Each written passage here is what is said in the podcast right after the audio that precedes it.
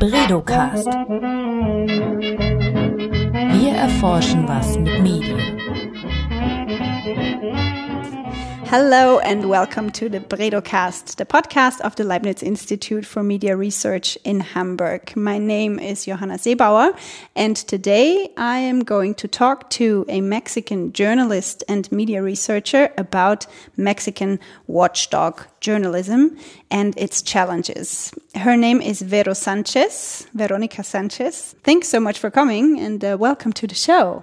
Thank you very much, Johanna, and I'm very happy to talk about it you, you started out as a journalist in Mexico. You worked at the daily newspaper for four years after your bachelor's degree um, for the newspaper Reforma.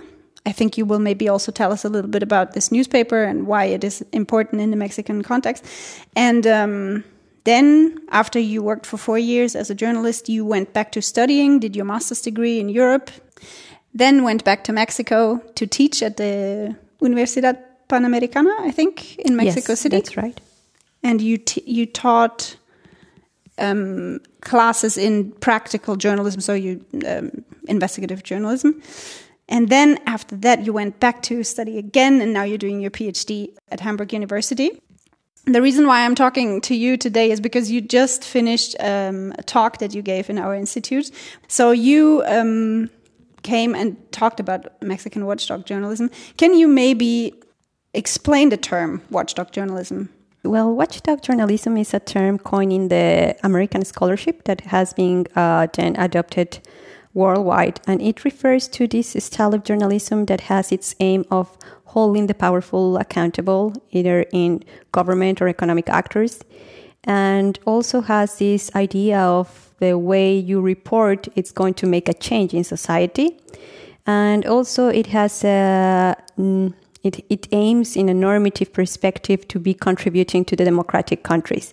So when there is this uh, journalism watching that everything is working accordingly, that is like uh, in favor of the of the of the public, then it is yeah, it's a it's a journalism that it's actually good to have. And why is it interesting in a Mexican context? Because when you describe watchdog journalism now, I feel like from a European perspective, or maybe Western European perspective, that is what people expect from journalism in general, like holding the powerful accountable and challenge them. And what does that mean in the Latin American context? Well, yes, I think it's relevant to address that uh, in in Mexico as well in so many other countries that adopted a democratic model it was a different culture of journalism in this period of times in the authoritarian regimes, or in the case of Mexico, that it was a democracy kind of system worldwide. However, in reality, it didn't work very democratically. We had elections for a period of most of the 20th century. Uh, we had uh, presidential elections every six years. However, these elections were not really democratic. The, the president that would come next to the other would be appointed by the president in turn. So during this period between the 1940s uh, until the 1970s, the journalism culture in Mexico had nothing to do with the watchdog journalism uh, role that was adopted later.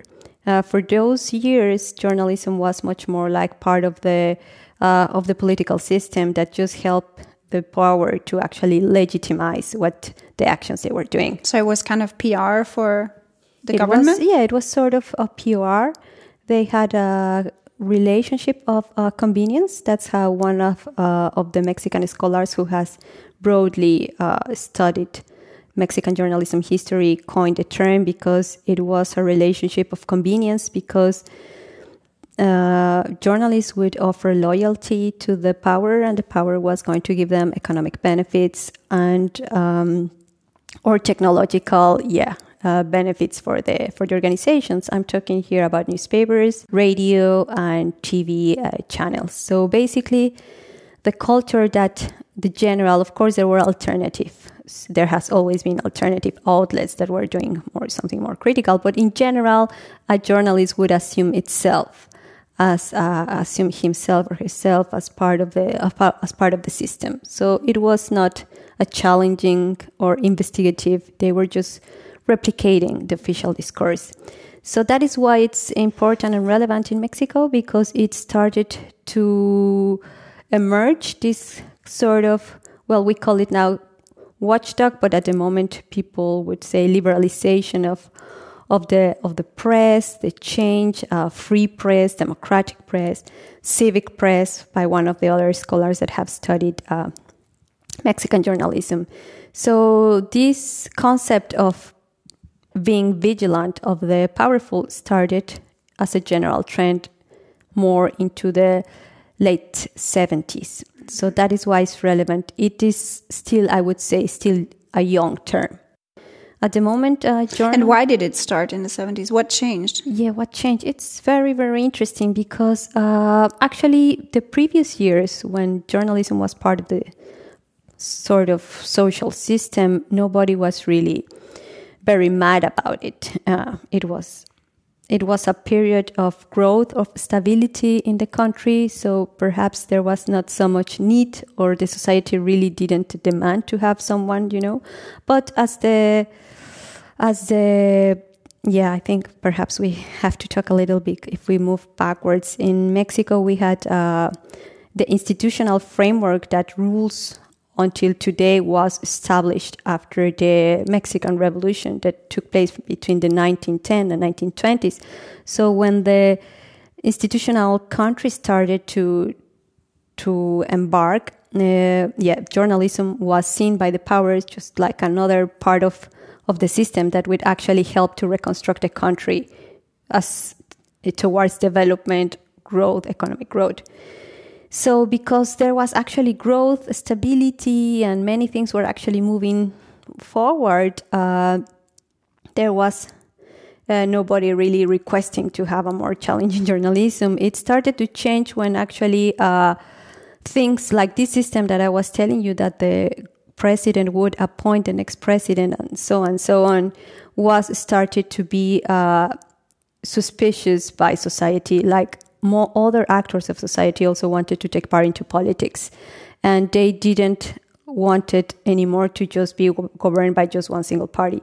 So perhaps it was uh, the civil society that started to be more consciousness about their rights, about their political participation. It was also like uh, some economic crisis that took place really severe in the late 70s and then so on and so in the 80s, in the 94. And uh, people was really uh, demanding to to have a more uh, active press. Uh, perhaps another uh, event that was very relevant for the Mexican society, at least from Mexico City uh, civil society, was the killings of the Tlatelolco in the 3rd of October 1968. As in many parts of the world, the 68 uh, year was very revolutionary, and in Mexico was not the exception. There were student protests demanding more autonomy of the university and civil rights and more participation. And uh, because these protests started to develop just before Mexico was going to host for the first time Olympic Games, uh, the president at the moment was not happy to have those riots and those students in the streets. So, on one big protest on the 3rd of October, um, there was a massive shooting from military uh, members, and uh, the press was uh, shown show that uh, it was not reporting actually the truth. So there was one reporter, one correspondent from the Guardian that was sent there before to actually, you know, he was sent to to kind of report the political context in Mexico before the Olympic Games. He was there more into the Olympics game, but this happened, and he reported that actually there were around 300 people killed, and the official discourse just really accounted about 30. So when civil society was saying in the newspaper that the reality was not reflected, was also another thing that actually started to demand a more uh, uh, the need of a of a press that was more into the service of the citizens instead of the power. And how did the information about um, these killings like uh, the Guardian wrote about it. How did, did that information enter Mexico? Did people read the Guardian back then in Mexico? no, or how? no, it was Do you just know? uh, yeah, it was just like a a report that was sent from here, but it was just published by those times, of course, just only in the in in England, right? So Mexico didn't have any any media that could actually be reflected. so no actually Me- happened. Mexican media actually wrote the the reality. real numbers. Um, there were some descriptions and uh, of course some some journalists that were working at one newspaper called excelsior they were sort of um, people that were more conscious about it but they couldn't challenge the official discourse we have to to say here that the newspapers and the journalists were basically depending economically on the government. The government was giving them uh, a lot of advertising contracts, and journalists themselves would receive a salary, sort of compensation of their salary by the government, besides their salary on the institution they worked. So it was also very hard to to challenge the, the system. There were some journalists that were challenging at the time, but uh, one case especially uh, was killed.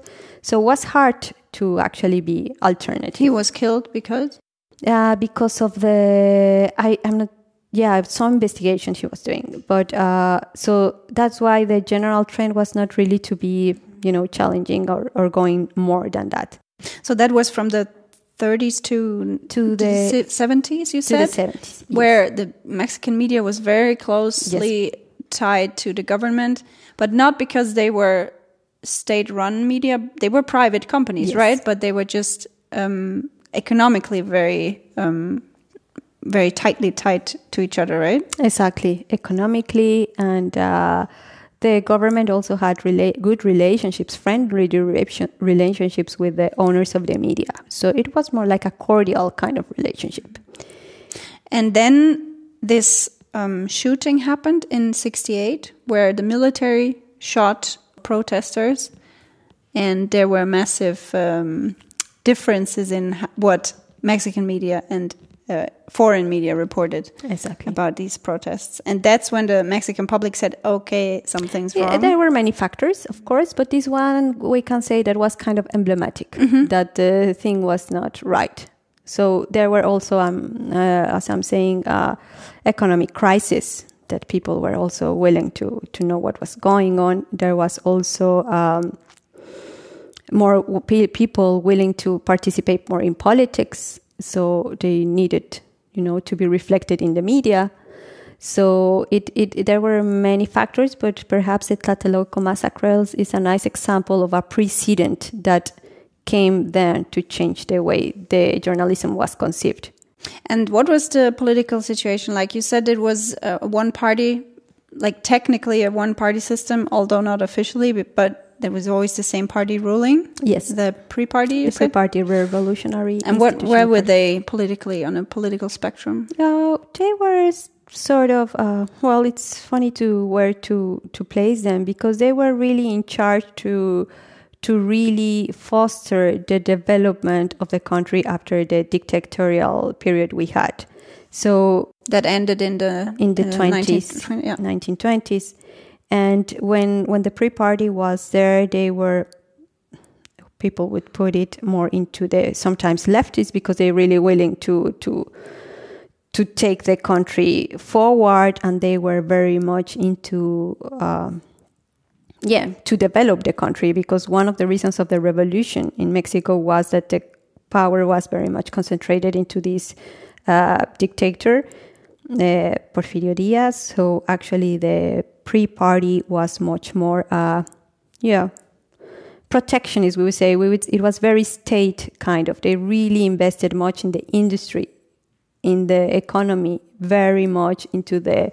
Uh, yeah, into the nationalist, very national state, we would say. There was a lot of investment in the electricity sector or the or yeah, uh, all the all the big motors of the economy were state owned, and this is it. Uh, it was a growth, good growth for the economy, very protectionist. But things also started to change when the liberalization in general of the of the world started to take place, like the free market idea. So the government or the PRI party was also pushed to step back and start to lose power over the control of the politics and the economy of the country. So this is how was more or less the context. So between the 1970s until the 2000, Mexico experienced a process of political liberalization, while at the same time was a process of media liberalization. This is the period where various outlets emerge with a more uh, with a different concept of what was the role of the press. What kind of media did arise during that time? Well, there was uh, one magazine that still is run today. It's called Proceso, which is a weekly magazine and uh, with very uh, much focus into investigative reporting, long pieces. And there was also another newspaper called Uno Mas Uno, which was tabloid format, small. And but after that, uh, some people that were working there, they were not very happy with the managing that there was taking place. So they left and they founded La Jornada, which is a newspaper that has always uh, reflected the the the lives or the needs perhaps of the of the working class and uh, and also this paper it's interesting because it's the only one in Mexico that it's not built with a yeah, like a company, it's more like a cooperative. So there is like a group of partners that own, like, no, it's like the workers of the newspaper. Everyone has their share on the, on the newspaper. It's the only one that is run like that. The majority of the newspapers in Mexico are family business. And then the other one that emerged, uh, well, that one, La Jornada was in 1984. Then it was uh, 10 years later, Reforma, which is this newspaper that we were talking, you were introducing, that I worked there, which was one of the newspapers that really make a change on the, yeah, on the culture of how journalism was performed in Mexico. Uh, it was, it is owned by a family in uh, Monterrey, a very rich and uh, state in Mexico, and they already had a newspaper called El Norte and was very much influenced by the way journalism was done in the United States. And the owner went to, to Texas, to Aust- University of Austin, Texas, and, she, and he had a traineeship with one famous professor there about journalism. And this is where he adopted of this idea about the American sort of kind of journalism to be more like uh, holding the power accountable and they actually created a sort of traineeship for journalists and uh, reforma in reforma mm-hmm. and they started to hire just uh, journalists that were total, uh, totally young and new and fresh from university mm-hmm. so they wouldn't carry all the vicious that the journalists had because of the previous area so they wanted really to, to train journalists, young journalists with a different mindset. And so they installed this traineeship that still is given every year in their in their newsroom. So and then uh, a newspaper. You also did one of these yes, traineeships. I, I also did this traineeship, and then you are taught to really have, if you are reporting a story, to have all the time the sides of of the of the whole uh, situation and then you are uh, so trying to be objective and trying they have this idea of objectivity. Now we know that objectivity is a term that has been questioned right? Yeah. that people are saying like why you know doesn't exist. doesn't exist. And if something is wrong you shouldn't be objective. You know it's clearly nothing good. But they want to be sort of impartial objective. That is their philosophy and they don't want to give the a judgment. They want the the audience to give the final word about the the yeah like that's one of the th- ideas they have that they really believe that the audience is smart enough so you don't have to really orientate them. They just you just give them the information from every side possible and they just decide what is good and bad. And yes and the journalism in in practice in reforma uh, another of the practices that they implemented was like journalists there, like the dress code for journalists was totally uh, mandatory that uh, men would be dressing with a tie uh, in a daily day work of life. So they would look smart. They would just stand out from the rest of the crowd of the other journalists. So at press conferences, you would immediately see Who was from who Reforma. was from Reforma because nobody else wore a tie. Mm, yeah, many other journalists, but at least you know that that was a dress code mandatory. And for the women, just formal kind of clothes. And also, uh, you wouldn't be uh, allowed to receive any any uh, uh, yeah present or from any of your sources. So it's also which was common practice and which was common practice. I mean, they re- you used to receive money, but also other sort of gifts.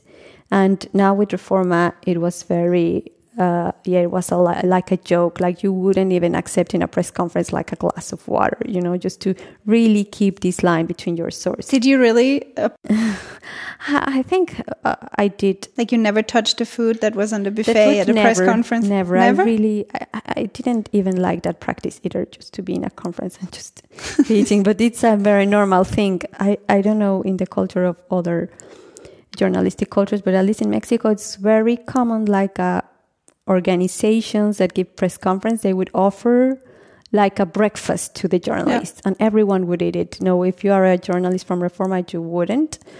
And sometimes, What if somebody found out that you actually did, Did it. eat? Mm, I, I don't know. I think also the journalists would follow the rules very proudly. So everyone was like, okay, you know, they also wanted to to stick to it. And, uh, And how did other journalists react to this sort of new yeah, style? I think there has been a sort of uh, perhaps um jealousy, envy, quizá, maybe, uh, of the of this idea because it, you know it really points makes a separation of between wh- which media you represent. So it makes the journalists, not everyone like a journalist, you would say like this is from Reforma. So it it's interesting because then when we discuss about uh, journalism, we always see them like journalists, like as a mass, like a unit. However, if you are in the Mexican context, when you see journalists, uh, at least the ones from Reforma will always trying to find the way to to separate themse- themselves from the rest. So it was a very more individualistic work. They just work. For Now, are you company. saying that because you work there and you're and and now you want to sort of present them in a very good way, or are they really the only ones that have um, this kind of this style of journalism from the new established newspapers? Uh, no, I think everyone was assuming the role of doing uh, investigative things to really be inquiring. The only thing is that Reforma was just trying to to how do you say to set a a difference. I don't know among its journalists, but by that time, yeah, already by the 2000s, at least in Mexico City, the journalists that you would encounter, they were also willing to be investigating, researching. Like the, this culture really spread, although there were perhaps other journalists that some people would say that wouldn't uh, stick to this norm. Uh, but but yeah, like the the idea of being a journalist really changed. So now we talked a lot about the Mexican context of the Mexican media landscape and also a little bit about political history. Let's talk about your research now. What exactly are you researching? Well, um, because of the watchdog journalism arrived late, we could say, if we compare it with other countries, just in the beginning of the new millennium, in the new millennium. Uh, it was a Oh, sorry to interrupt you because now I just remember the question that I wanted to ask earlier but forgot. Um, then we come back to the research question. How was the situation in other Latin American countries during that time? Is it similar to Mexico? Yeah, I mean, the relationship of the media with the government is pretty similar. Be, perhaps the, the, the difference is that they didn't have this uh, control of the, one single political party. We have to remember that in those periods where the famous uh, dictatorships, military dictatorships in Latin America. So there was not this. Uh, it was not this conception of watchdog journalism either, but the political context was dominated by these uh, military governments. Yeah, because whenever I talk to someone from Latin America, I have the feeling that they trust public media less than we do in Europe because we think public broadcasters are actually doing high quality journalism and are very independent from the government, even though they are funded by public um, money. Um, and it's completely different in Latin America. Do you agree? Yes, totally. It was because of this relationship. Like media was conceived more just like a, not a reliable institution. It was more just like yeah, PR for the government. That is why uh, this idea of the pub, everything that comes from the public, it's some sort of disordered. It's not trustworthy, and that is uh, that is the case. Mm, Still. uh, yeah, even though the the public broadcast system, at least the one that developed at the federal level to public channels, uh, they have always offered a sort of neutral kind of uh, information. The point is that the reach they have, it's not very broad. So even though you can have some sort of, uh, perhaps not so much critical, but at least uh, quality information in a way, they don't have much more popularity. Like the reach, the highest reach of the broadcast in, in Mexico, in Latin America, has always been by the private companies. So it's not such, they don't play such a big role either. Uh, yes, in the imaginary of the people, they wouldn't, it's very, has always been consumed by very small part of the population. Okay. Thanks for this excursion. I was actually interrupting you while you were explaining what your research was. what I what I what I do in my research is actually to investigate how the the transformation and the changes in the industry are happening in a country like Mexico. We all know that uh, similar dynamics are everywhere. Like uh, internet has just been expanding across the globe. Uh, digital platforms have also been uh, also taking most of the advertising uh, money that has been expended worldwide. So there are many similar trends around the world. But what I would argue or what I wanted to research is what is making the situation different. Because according to one of the most uh, prominent scholars of our times, uh, Professor Silvio Waisbord, he argued that uh, be- even though there are uh, similar situations everywhere, not everywhere journalism is vulnerable at the same degree. And I argue, like in countries like Mexico, journalism is much more vulnerable than in other uh, developed countries.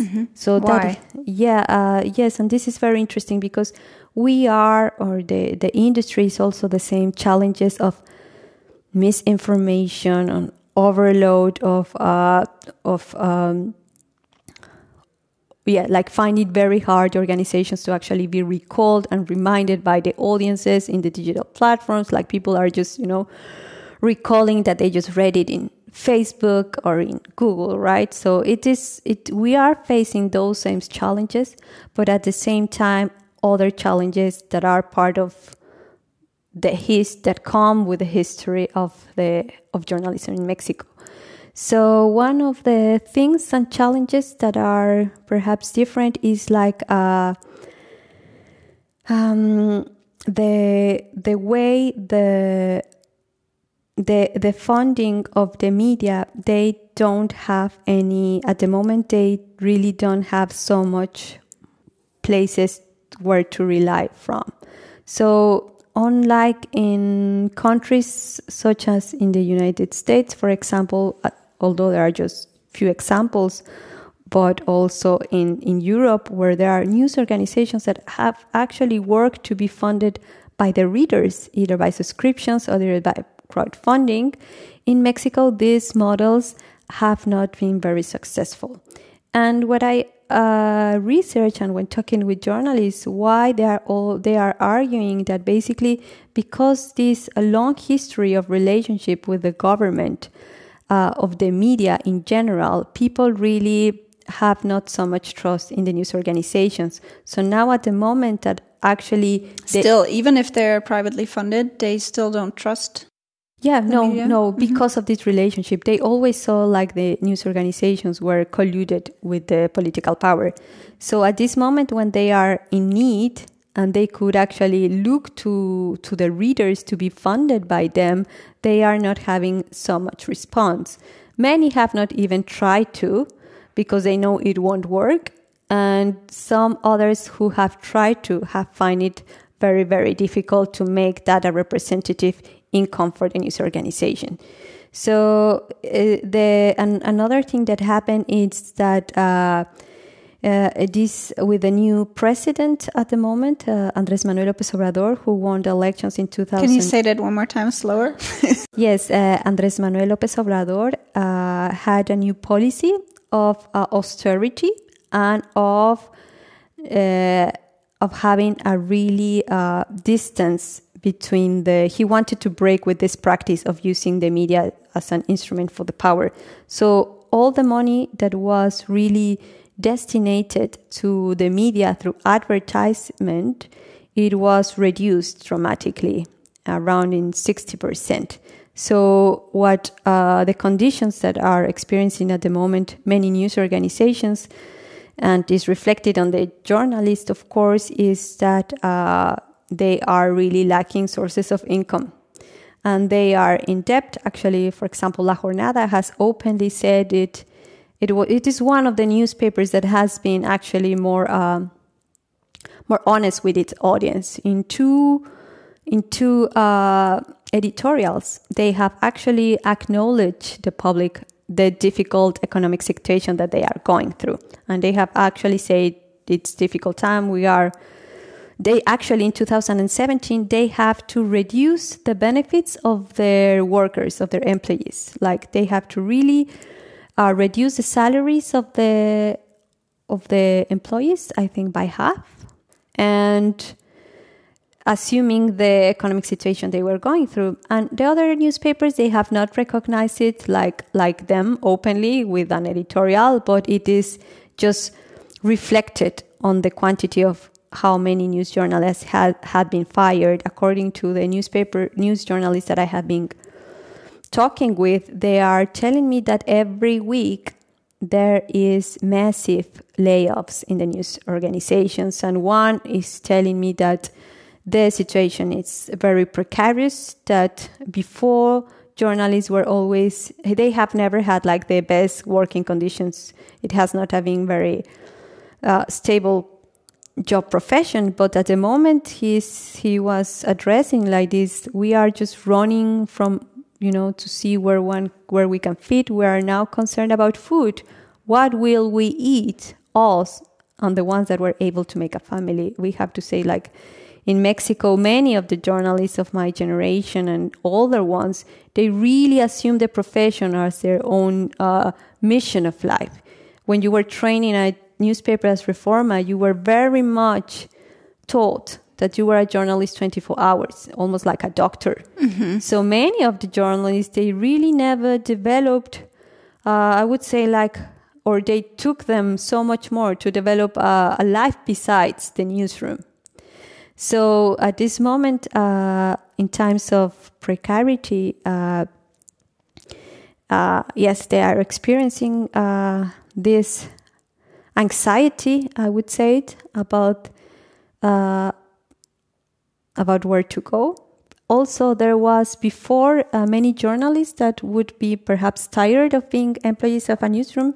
They, it was very natural for many of them to migrate to the public sector. Many of their sources from the government will they perhaps offering offer them a job in the public relations department. But at the moment, also the the these positions are also totally scarce so going to PR for government it's no longer an option.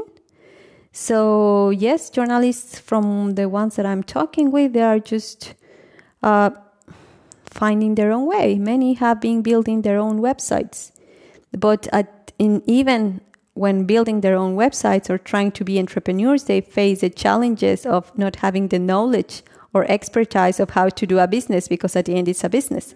Journalists were always focused on investigating the power. They were never trained to have a business plan. So now they are facing of having They need to do everything now. now they have to do anything and uh, they feel very weak with those tools so and now even though they have been uh, willing to become entrepreneurs they also found themselves with the harsh reality that this idea of being able to make some income through the social platforms is not really a possibility. They have to have millions of viewers and really a big social base to actually have some good money that could actually make them uh, a, a, a revenue to to produce quality journalism because all these journalists that we are talking about are the ones that are willing to do investigative quality journalism. And as we all know this is a profession that takes time and takes money. And it's apparently not nobody has find a way to make it sustainable. How many journalists did you talk to during your research? uh, in my research i have spoken well officially with 20 or perhaps 21 From 22 digital news. digital and legacy. Magazines and uh, daily news sites. Mm, but mainly uh, one of the requis- requirements was that the media was uh, written. Like Written, the mhm. written because this is uh, we all know the written the newspapers have been the ones that have traditionally produced this quality journalism. So magazines and um, from different positions i wanted to have the perspectives of the directors how we, they were seeing the situation. And i had talked with cartoonists who also have an interesting view on the things uh, journalists and editors. So from all the sort of uh, uh, positions from news organizations. And if you had to summarize, what were the three biggest challenges that the journalists would talk about? yeah it's uh, funding it's Mhm. the main one uh, second is Because the government cut the funds. because the government because- and because of the advertisers they left for the internet and in the internet there is no money left for news organizations and the other one it's uh, the i think the main one it's uh, uh, economic and then a sort of other consequences come down. So this has impact of course in the precarization of the labor conditions of the journalists like no no jobs no stable jobs with possibility to have a decent income any longer. And there is also the situation of the precarization of the work production. Like they are telling that now the people that have been hired are just not doing any any reportage in the streets any longer. They are just re- reusing the information that is available in the internet. And there is also the problem of trust on the audience that the audience it is a problem of trust and a problem of indifference. Some of the uh, journalists would argue like oh journalists like people don't trust on us that's why we cannot charge them for the content. But also some of them they are indifferent. They're actually don't care about journalists at all. So society has not been very so uh, had much so much solidarity among the like about among the guild of journalists. So uh, when i'm talking to them one of the concerns that they are having it's also like uh, the rise of these new figures in the in the internet that are just being very popular that are just people that open their their youtube channel are just commenting the news instead of researching or producing.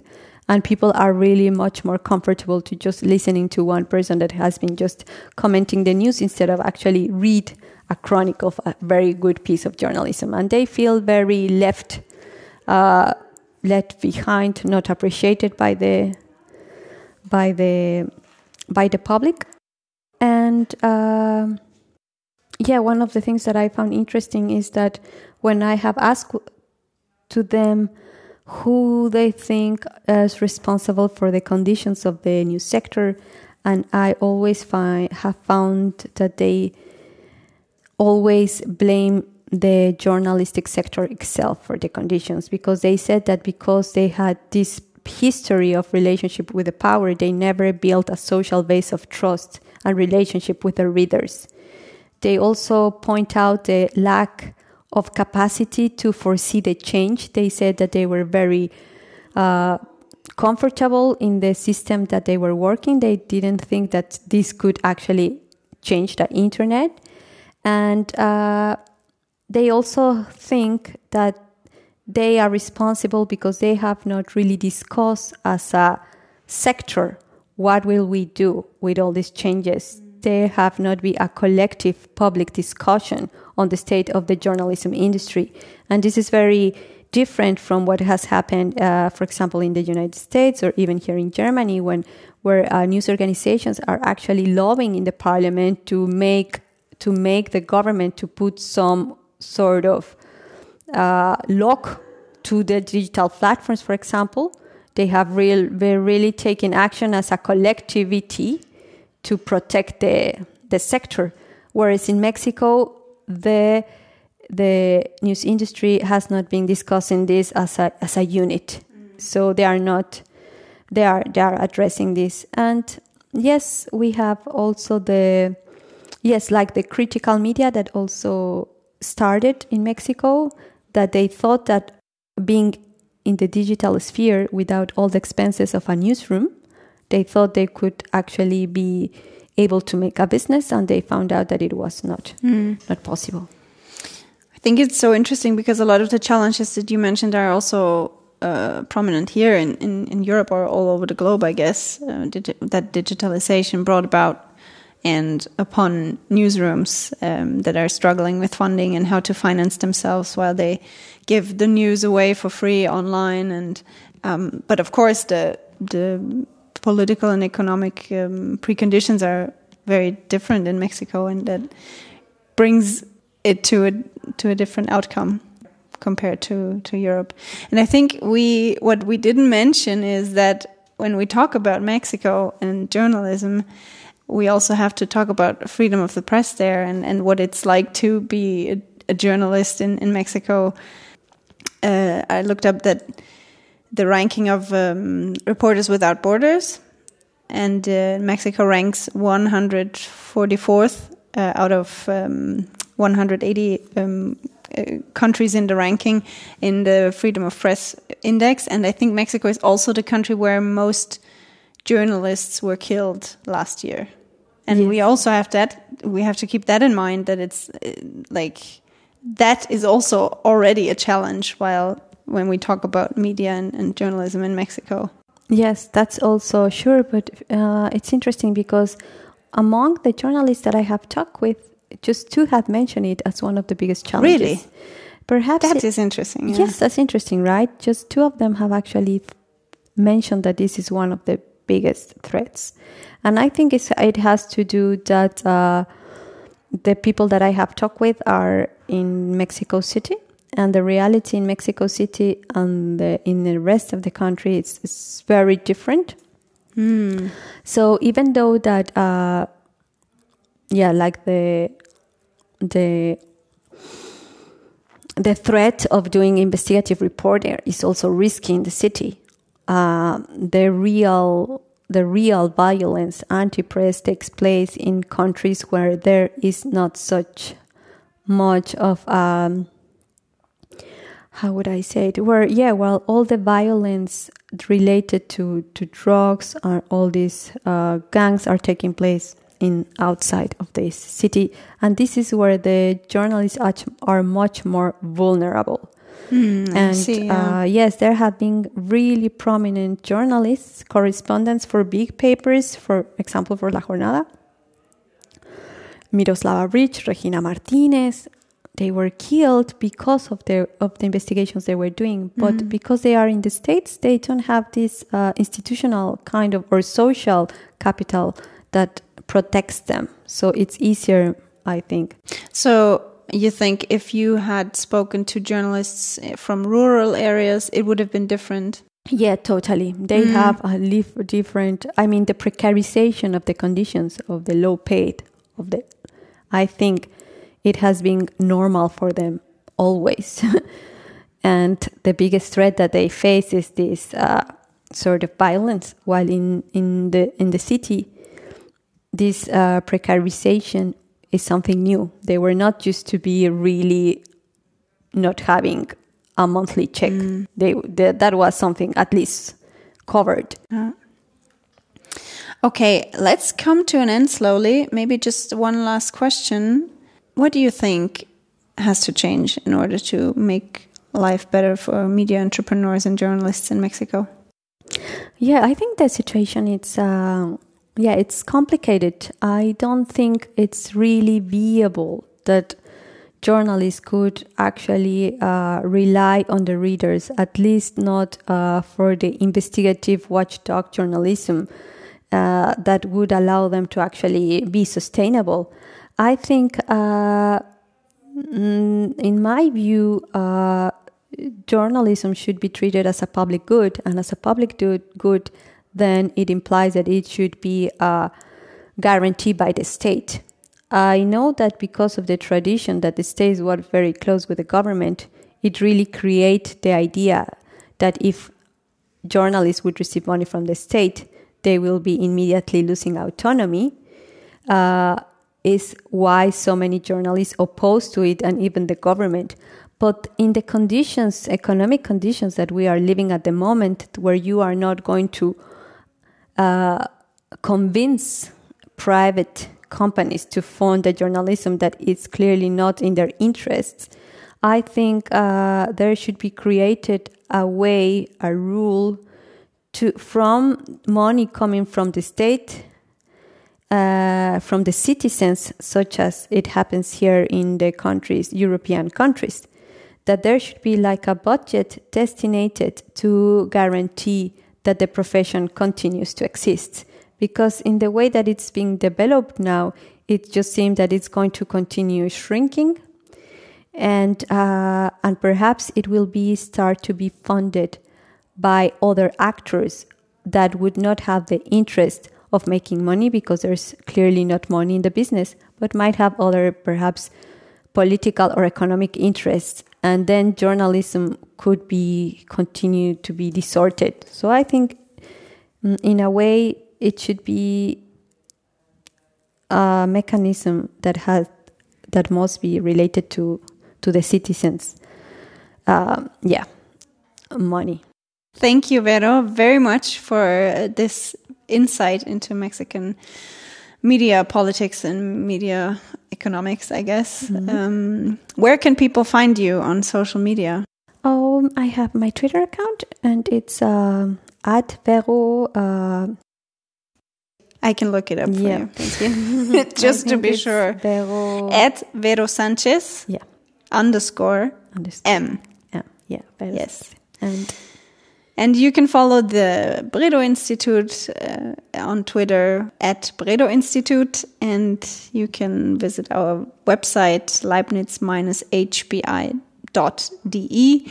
and you can you're also very welcome to leave us uh, feedback or suggestions for the podcast under podcast at leibniz-hbi.de thanks very much for listening and until next time. Bye Bredocast.